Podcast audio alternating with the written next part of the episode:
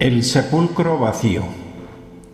Vuelvo a compartir un audio con la comunidad, con los parroquianos y todos aquellos que quieran escucharlo, porque al no tener reunión, podemos tener así la comunión, la comunicación.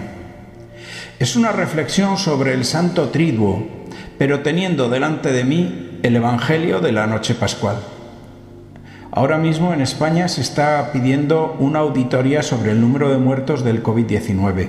Parece que el número total podría más que duplicarse. A muchos difuntos no se les hizo un test sobre la causa de la muerte y por eso no cuentan en las estadísticas. En todo caso, es terrible, no da tiempo para cremar y despedir a todos.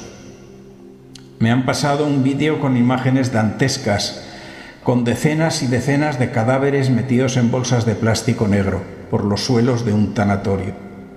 Frente a esta estampa que quiere tragarse el alma, necesito respirar y poner mi corazón en Cristo, concretamente en el sepulcro vacío de Cristo, porque es Pascua, porque hay algo verdaderamente valioso al otro lado del miedo.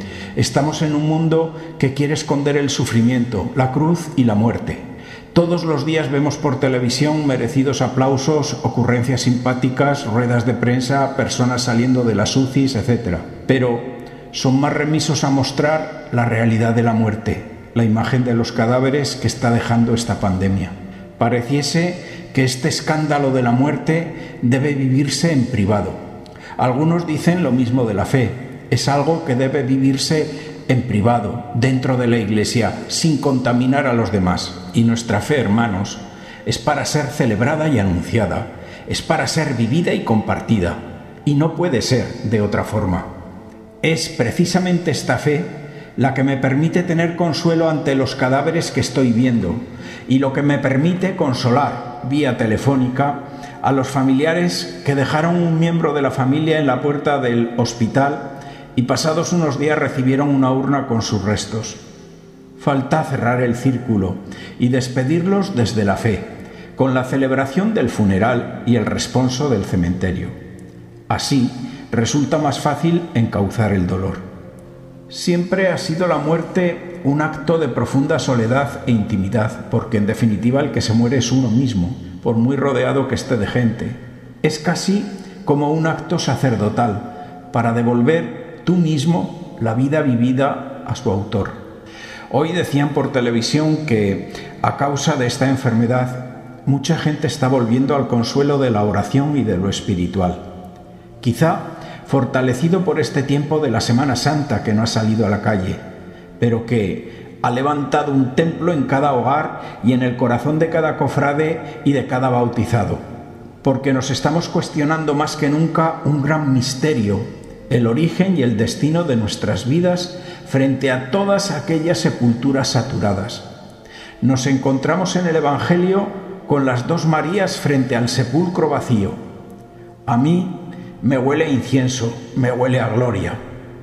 A ellas les llenó de santo temor, de tal modo que tiene que decirles el ángel, no tengáis miedo. Y continúa diciendo el ángel, ya sé que buscáis a Jesús el crucificado, no está aquí, esto es lo que nos está diciendo este paganismo rampante a los cristianos de Europa. Jesús no está aquí, no lo busquéis, no nos lo traigáis. Hay personas de cualquier edad que ya han rendido su alma y han dejado de buscar, de luchar por la fe que recibieron.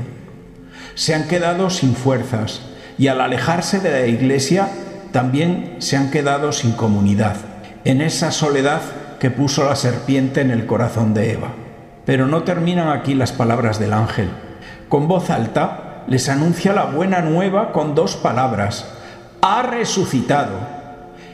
En este momento, en el corazón de las Marías, desaparece el miedo y entra la prisa.